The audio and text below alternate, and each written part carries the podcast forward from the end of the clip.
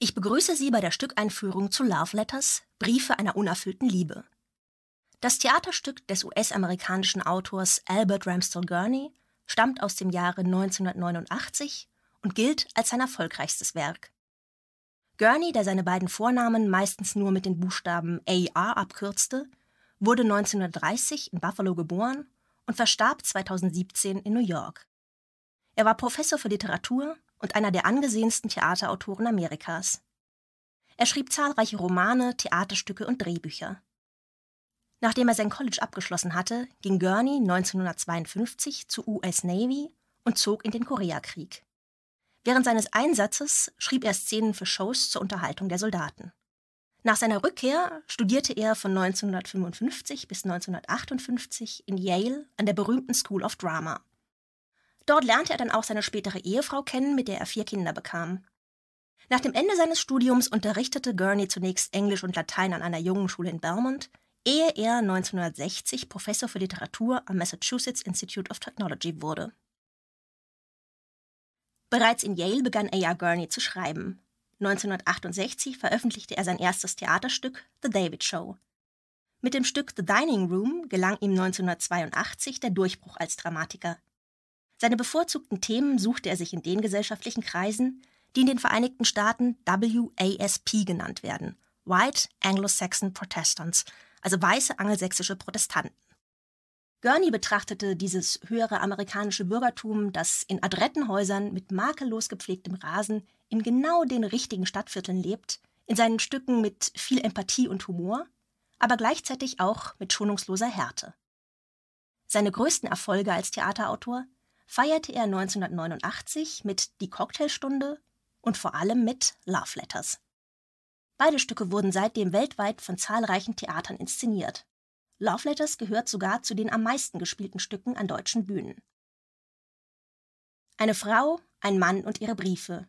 Mehr braucht es dabei nicht, um eine berührende Liebesgeschichte auf die Bühne zu bringen. Von ihrer Kindheit an schreiben sich Andy und Melissa Briefe.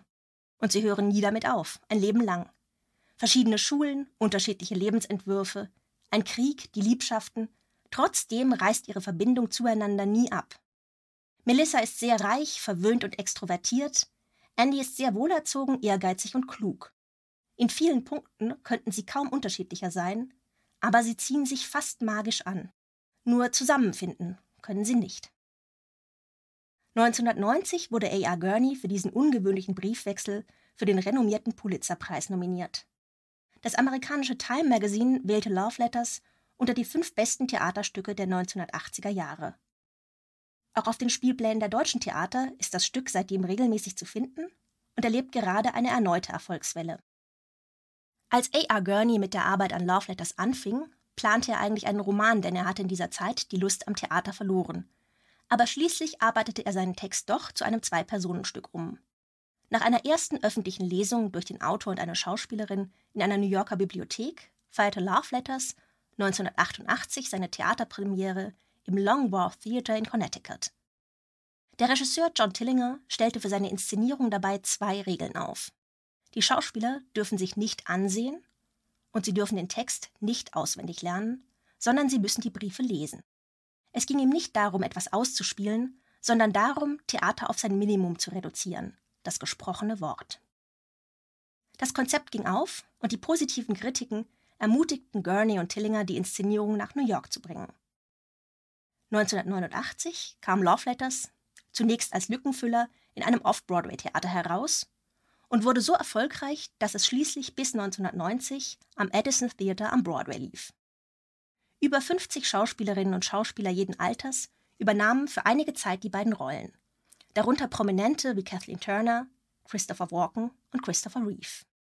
Auch in den folgenden Jahren gab es immer wieder Inszenierungen mit bekannten Schauspielerinnen und Schauspielern wie Alec Baldwin, Sigourney Weaver, Charlton Heston, Gene Simmons, Elizabeth Taylor, Mia Farrow, Angelica Houston und Martin Sheen. 1999 erfolgte auch eine aufwendige Verfilmung von Love Letters für das amerikanische Fernsehen, Außerdem wurde das Stück in viele Sprachen übersetzt, darunter auch Urdu und Hindi, und feierte weltweit große Erfolge. Aber worin liegt das Erfolgsgeheimnis dieses Stücks? Nun zum einen wahrscheinlich in der Form. Der Autor folgt in seinem Stück der langen Tradition des Briefromans. Der Briefroman ist eine Form der Ich-Erzählung, die es dem Lesenden erlaubt, in die Gefühls- und Gedankenwelt der Romanfigur direkt und unmittelbar einzutauchen. Die Gefühle und die persönliche Bewertung des Erlebten stehen im Vordergrund.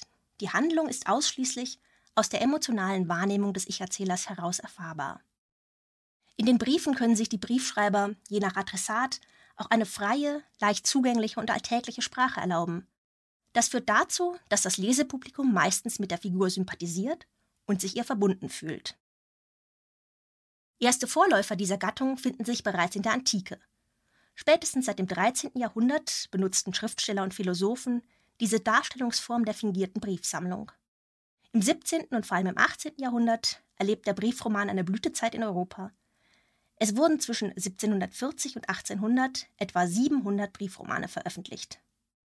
Ein berühmtes Beispiel ist Johann Wolfgang von Goethes Briefroman Die Leiden des jungen Werther aus dem Jahr 1744. Neben der Briefromanmode entwickelt sich in der Epoche der Empfindsamkeit auch eine ausgeprägte Briefkultur. Im 19. Jahrhundert jedoch geht die Popularität des Briefromans zurück.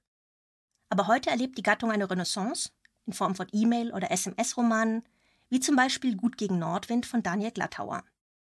Außerdem beruht das Erfolgsgeheimnis von Love Letters wahrscheinlich auch auf der schlichten Tatsache, dass es sich um Liebesbriefe handelt.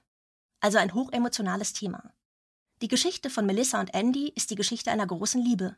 Herzergreifend, intelligent, tragisch und komisch zugleich.